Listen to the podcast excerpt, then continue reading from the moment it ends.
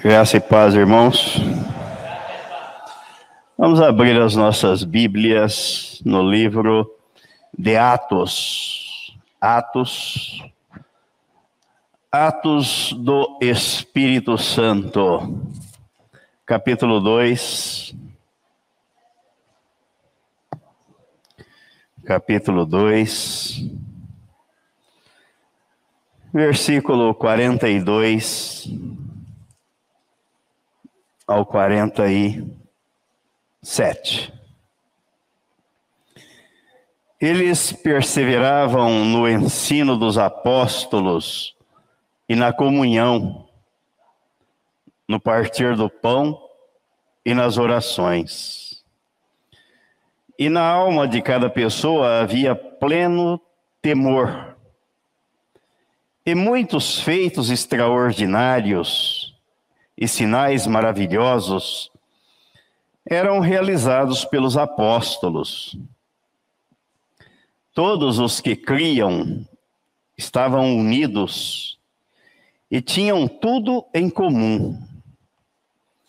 Vendiam suas propriedades e bens e dividiam o produto entre todos, segundo a necessidade de cada um diariamente continuavam a reunir-se no pátio do templo. Partiam o pão em suas casas e juntos participavam das refeições com alegria e sinceridade de coração, louvando a Deus por tudo e sendo estimados por todo o povo. E assim, a cada dia, o Senhor juntava à comunidade as pessoas que iam sendo salvas. Pai Santo, nós te damos graças porque podemos ouvir a tua voz através da tua palavra. Te damos graças porque o Senhor nos trouxe aqui para prestarmos a ti um culto de adoração, de louvor de gratidão, de reconhecimento e de glória ao teu nome. Muito obrigado pelo novo coração que o Senhor nos deu na regeneração, na ressurreição, juntamente com teu filho Jesus Cristo. Obrigado porque fazemos parte da tua família, família da fé, e temos o Senhor como nosso Pai. Muito obrigado por tudo que tens feito por nós e pedimos que o teu Espírito continue a ministrar a tua palavra e nos trazer a revelação dela todos os dias, até o dia da volta do Senhor Jesus. E é em nome dele que nós oramos e te agradecemos. Amém.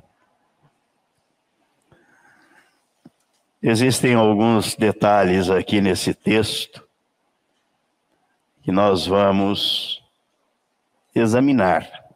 Bem, rapidamente, já que hoje nós teremos uma assembleia logo a seguir. Os convertidos, os cristãos, os regenerados, aqueles que eram alcançados pela graça de Deus, aqueles que criam na obra consumada por Jesus viviam assim, perseverando no ensino, e na versão Almeida diz na doutrina dos apóstolos, na comunhão, no partir do pão e nas orações. O ensino ou a doutrina dos apóstolos incluía tudo o que o próprio Jesus havia ensinado. No capítulo 28 do Evangelho escrito por Mateus, no capítulo 28, depois da sua ressurreição, Jesus apareceu aos seus discípulos, apareceu aos seus apóstolos, e no versículo 18 Mateus capítulo 28, versículo 18. Então Jesus, aproximando-se deles, lhes assegurou: Toda a autoridade me foi dada no céu e na terra. Portanto, ide e fazei com que todos os povos da terra se tornem discípulos. Se tornem discípulos, batizando-os em nome do Pai, do Filho e do Espírito Santo ensinando-os a obedecer a tudo quanto vos tenho ordenado. E assim, eu estarei permanentemente convosco até o fim dos tempos. Então, os apóstolos, a igreja primitiva, aqueles que se rendiam, que se entregavam, que recebiam a operação dos efeitos da obra consumada por Jesus, que tinham seus corações trocados, natureza regenerada, natureza divina implantada, viviam, perseveravam nessa doutrina, nesse ensino que era ministrado pelos apóstolos, dando continuidade ao ID de Jesus. A ministração dos apóstolos era incomparável, porque ela era inspirada por Deus. Vinha do Espírito de Deus para o coração humano. E estava revestida de toda a autoridade outorgada pelo próprio Senhor Jesus. Toda a autoridade me foi dada no céu e na terra. Ide e pregai o Evangelho. O Evangelho é o poder de Deus para a salvação de todo aquele que crê. O Evangelho é a inclusão do pecador no corpo de Cristo. É a morte para o pecado, é o sepultamento da natureza adâmica e é a ressurreição da nova criatura, do novo homem. Isto é o que salva, é o que resolve definitivamente o problema da alma, o problema espiritual. Em nossos dias, esse mesmo ensino dos apóstolos está à nossa disposição nas páginas das Sagradas Escrituras. O livro de Atos ressalta a importância da oração. Isso, mas como gosto desse texto, porque eles perseveravam no ensino, na doutrina dos apóstolos, que pregavam o evangelho que Jesus mandou pregar a ressurreição em Cristo Jesus, juntamente com Cristo Jesus, a tal ponto dos saduceus, dos capitães dos, do templo, dos religiosos, das autoridades religiosas se indignarem com esta pregação. Porque os apóstolos ensinavam e pregavam a ressurreição em Cristo Jesus. E havia perseverança não simplesmente ouviam e deixavam para lá, mas eles perseveravam. E o texto diz que era diariamente. Diariamente. Eles estavam no templo. Na comunhão, insistiam na comunhão, no partir do pão e nas orações, orando diariamente a importância da oração diária na vida dos cristãos. O temor, o versículo 43, diz que na alma de cada pessoa havia pleno temor. E muitos feitos extraordinários e sinais maravilhosos eram realizados pelos apóstolos. Qual é o, a concepção, o conceito, a definição que nós temos de temor, o para temor. Levante a mão aí, alguém me diga. Reverência. Que teme a Deus. Vejam só. A gente vai aprendendo. Temor é um estado de adoração contínua. Aquele que está continuamente adorando a Deus. Isso é temor. É reverência, é respeito, mas é um estado contínuo de adoração. Era o que eles faziam. Era como a igreja vivia. Era a adoração contínua que existia no coração dos cristãos daquela época. Era uma mistura de pavor, êxtase e perplexidade diante da presença majestosa de Deus, operando milagres, prodígios e sinais maravilhosos entre a multidão dos que iam sendo convertidos pelo Espírito Santo e acrescentados à igreja, porque em cada alma havia temor e muitos feitos extraordinários e sinais maravilhosos eram realizados pelos apóstolos. Deus estava operando através dos apóstolos na vida da igreja. Então dá para imaginar que os cristãos daquela época viviam extasiados, deslumbrados diante de maravilhas que eram feitas diariamente no seio da comunidade.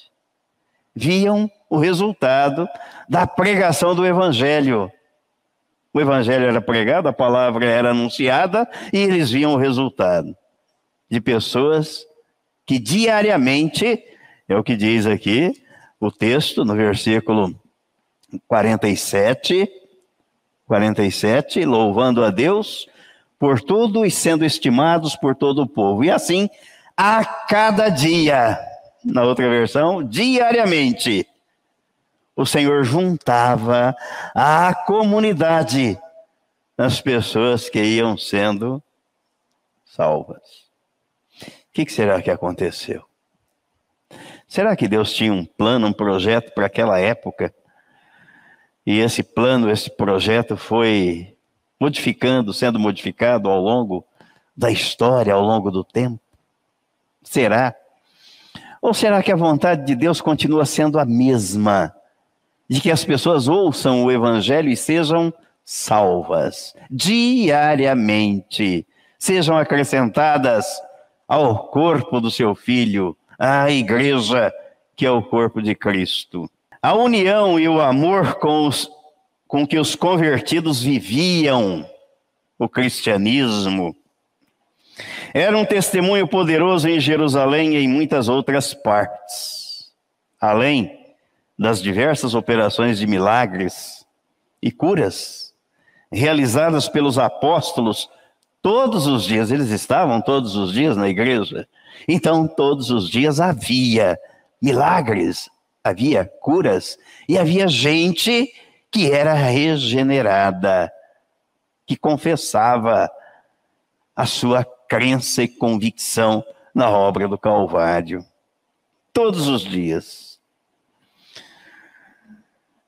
A igreja não permitia que ninguém, que a ninguém faltasse o necessário. Tem alguém com alguma necessidade, então vamos suprir a necessidade dessa pessoa, desse irmão, daquele que está engajado, que faz parte do corpo. As colaborações eram voluntárias e generosas e regadas Há muita oração. Há muita oração. Manifestações de louvor e satisfação. Dá para ver a alegria, o versículo 46. Diariamente continuavam a reunir-se no pátio do templo, partiam o pão em suas casas e juntos participavam das refeições com alegria e sinceridade de coração. Dá para perceber que ali não havia hipocrisia. Não havia. Era alegria e sinceridade, sem cera, sem fingimento, sem hipocrisia. A alegria deve ser o estado de ânimo do cristão, não apenas uma euforia eventual, passageira, como é próprio dos que não depositam a fé e a própria vida aos cuidados do Senhor. Aí é aquela alegria fugaz, passageira, momentânea, repentina, como fogo de palha, que acende rapidinho e acaba na mesma velocidade com que fora aceso. A união e o compartilhar da igreja são frutos do Espírito Santo.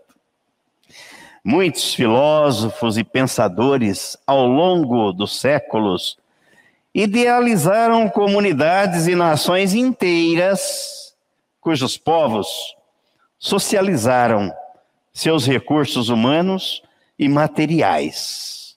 Contudo, não obtiveram sucesso. Sem a plenitude do Espírito Santo, o homem natural está fadado ao pecado, ao fracasso, ao engano e ao inferno. Então, o sucesso espiritual na vida da igreja, o progresso espiritual, o crescimento espiritual, o avivamento da igreja passa pela palavra e pela ação do Espírito Santo. O profeta Abacuque faz este clamor a Deus: aviva a tua obra e no decorrer dos anos faze-a conhecida. É a oração do profeta para que Deus avive a obra dele pela palavra. Avivamento fora da palavra pode ser algo parecido, mas não é avivamento. Não tem nada de espiritual. Pode ser o fogo da paixão ou da emoção. Na mesma velocidade que, que surge, desaparece, acaba. Mas aquilo que é de Deus permanece, dura para sempre. Judeus e gentios convertidos pelo Espírito a Jesus começavam a formar e a desenvolver a igreja primitiva. Jesus veio para isso, fundou a igreja sobre si, sobre a sua obra comissionou, escolheu doze apóstolos. Um, Jesus disse que era, que era diabo. Por ocasião da realização da ceia, Judas Iscariotes não ficou até o final. Saiu antes, porque não fazia parte do corpo. E Jesus sabia disso. Mas Jesus disse que as escrituras tinham que se cumprir. Então Judas foi escolhido para compor o colégio apostólico, mas não ficou até o final e não permaneceu com o, a, com o título de apóstolo que Jesus lhe dera. E Jesus transferiu o título para o apóstolo Paulo, Saulo de Tarso. Veio depois. E agora fez parte do colégio apostólico para dar continuidade ao projeto de Deus. A obra consumada por Jesus na cruz, de levar avante a pregação do Evangelho, de fazer crescer na terra a igreja, o corpo de Cristo. Os cultos que reuniam os cristãos em Jerusalém se realizavam diariamente no templo. Dá para pensar isso? Todos os dias. Onde você vai? Vou à igreja. Onde você está indo? Para o culto, a igreja. Todos os dias. É uma maravilha, não? Eu, pelo menos, imagino assim. Uma maravilha. Todos os dias. Qual é o seu compromisso? Vou para a igreja. Todo dia? Todo dia. Você não come todo dia? Não toma banho todo dia? Não dorme todo dia? Por que não cultuar a Deus todos os dias? Por que não estar no templo diariamente?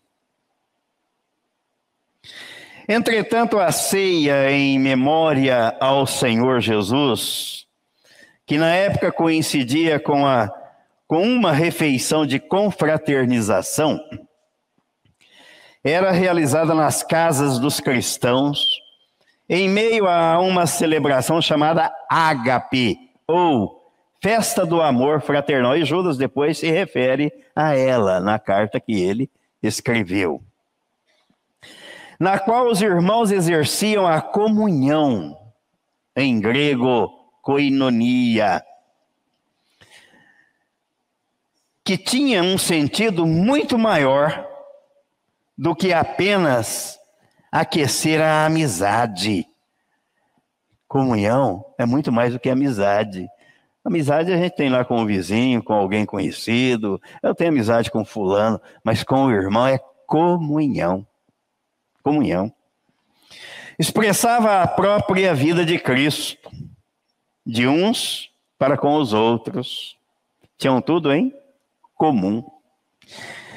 Com suas vitórias e desafios, alegrias e tristezas, a coinonia solidificava a intimidade espiritual dos crentes com o próprio Jesus por meio do Espírito Santo e entre si.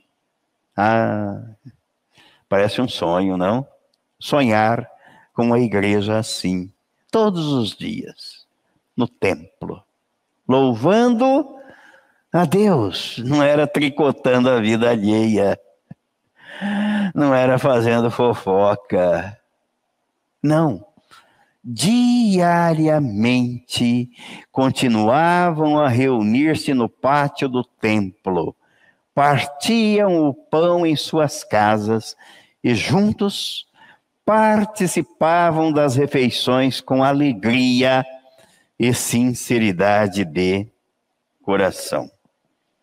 Muito rapidamente, eu quero destacar aqui algumas coisas desse texto que nós acabamos de ver. Cristo era o centro da igreja, o centro da comunidade, o centro da pregação, a essência do evangelho. A igreja aqui era uma igreja cristocêntrica, porque a mensagem central era Cristo. A igreja é uma comunidade que foi justificada pela morte do Cordeiro. Cristo vive pela ressurreição nela e ela em Cristo, que age pela graça de Cristo e espera a sua volta Nada na igreja está fora da suficiência da pessoa e da obra de Jesus Cristo. Senão pode ser qualquer outro ajuntamento solene, menos igreja. A moça que veio aqui ontem trabalhar aí, eu falei para ela na saída, Eduardo escutou, e ela disse que é missionária e que prega e não sei o quê. Eu falei, você prega o quê? A palavra. O que, que Jesus mandou pregar? Jesus mandou pregar o Evangelho. E o que é o Evangelho? É Ele. É a obra que ele consumou na cruz do Calvário. É isso que deve ser anunciado, enfatizado ao mundo e às pessoas, porque é isso que vai fazer a diferença. O texto serve de paradigma, de exemplo, de modelo para que vejamos as características da igreja e até onde elas podem e devem ser implementadas nos nossos dias. A igreja é uma assembleia de pessoas regeneradas que se reúnem em nome do Senhor, debaixo da sua autoridade. Toda a autoridade me foi dada nos céus e na terra. Ide debaixo da autoridade, submissa à autoridade de Jesus. Portanto, a igreja é a reunião dos eleitos de Deus. Na Assembleia dos Santos, não há lugar para demandar prestígio. Jesus disse: Eu não vim aqui para ser servido, eu vim para servir e dar a vida para resgatar vocês do inferno, da perdição. Sendo assim, a igreja expressa algumas características que são marcantes e nós vimos no texto. Primeiro, a primeira característica que nós vemos aqui é a perseverança, porque ela perseverava. A igreja nascente era uma igreja que perseverava. Perseverar é permanecer firme. Jesus disse que a salvação é para aquele que perseverar até o fim. Aquele que perseverar até o fim será salvo. Se ele abandonar, se ele retroceder, diz o autor da carta aos Hebreus, que Deus não tem prazer naquele que retrocede, mas naquele que persevera até o fim. A igreja primitiva era uma igreja perseverante. Perseverar é não arredar o pé, é não sair do propósito, do alvo. Hebreus capítulo 12, olhando firmemente para o autor e o consumador da fé. Se eu começar a olhar para cá, para lá, para trás. Jesus diz que aquele que quer segui-lo, que lança a mão no arado e olha para trás, não é digno dele. Não é digno dele. Nenhum soldado em serviço se permite envolver em negócios da vida civil, porquanto seu objetivo é agradar aquele que o recrutou para a guerra. Segunda carta Timóteo, capítulo 2, versículos 4 e 5. Da mesma forma, nenhum atleta é coroado como vencedor se não competir de acordo com o regulamento. Qual é o nosso regulamento? Qual é o nosso manual? A Bíblia Sagrada.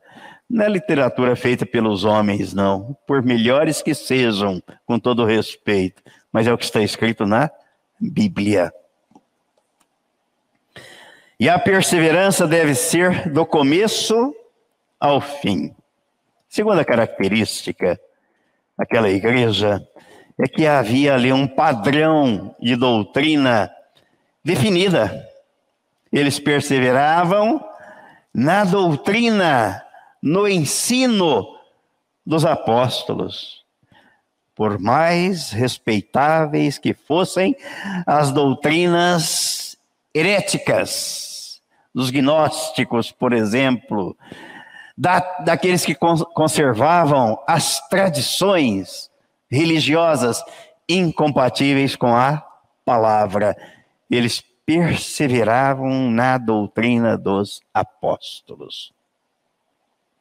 Doutrina é um conjunto de princípios que servem de base a um sistema, seja ele religioso, político ou filosófico. São princípios. E eu aprendi uma coisa que princípios são imutáveis. Você muda leis, você muda o que você quiser, mas princípio você não muda. Terceiro, Terceira característica, a comunhão. Comunhão quer dizer comum, quer dizer habitual, quer dizer corriqueiro, usual. Por que, que o salmista do Salmo 133 ele diz que, ó, oh, como é bom e agradável viverem unidos os irmãos, porque é na comunhão é nessa habitualidade, nesse costume, que Deus ordena a bênção diariamente. Ele acrescentava os que iam sendo salvos. Diariamente havia prodígios, milagres. A comunidade ficava extasiada ao ver o poder de Deus sendo derramado. Quarta característica, havia amor. Amor. O indício da verdadeira igreja de Cristo é o amor com que os seus membros se amam. O amor ágape, derramado no coração do regenerado pelo Espírito Santo. Ninguém poderá ser considerado discípulo de Cristo se não amar o seu irmão. E João diz na primeira carta que é mentiroso aquele que diz que ama a Deus a quem não vê e odeia seu irmão a quem ele vê. É mentiroso. Não pode estar nele o amor de Deus. Não pode. É uma falácia. O amor fraterno é o uniforme de serviço dos discípulos de Jesus Cristo. É o padrão. Por isso que Jesus disse no capítulo 13 de João, no versículo 35, Nisto conhecerão todos que sois meus discípulos, se tiverdes amor uns aos outros. E o apóstolo Paulo escrevendo aos Coríntios, na primeira carta, no capítulo 16, no versículo 14, ele diz: Todos os vossos atos sejam feitos com amor. O amor é a grife da conduta do cristão. É o protocolo que define toda a metodologia dos seus expedientes. Qualquer ação, seja na igreja, Qualquer ação na igreja deve ser feita sob o patrocínio do amor. Está fazendo isso patrocinado por quem? Pelo amor com que Deus me amou. E ele diz que eu devo amar a Ele, amar aos irmãos. 16, versículo 14. Alguém disse que no mundo de tanta incoerência e, incoerência e absurdos, as riquezas voam, o conforto desa desaparece, a esperança fenece, a saúde empobrece, mas o amor permanece. O mandamento de Jesus é de tão somente amar sintetizando todos os outros preceitos num único: amar ao próximo.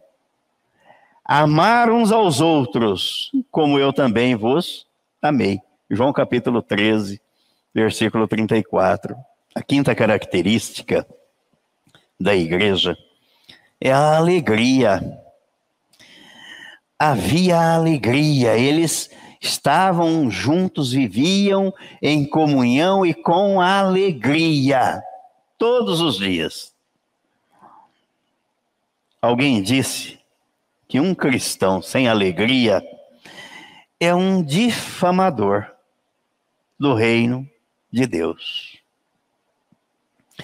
A igreja deve viver com seriedade e com alegria. Alegria é coisa séria no reino de Deus.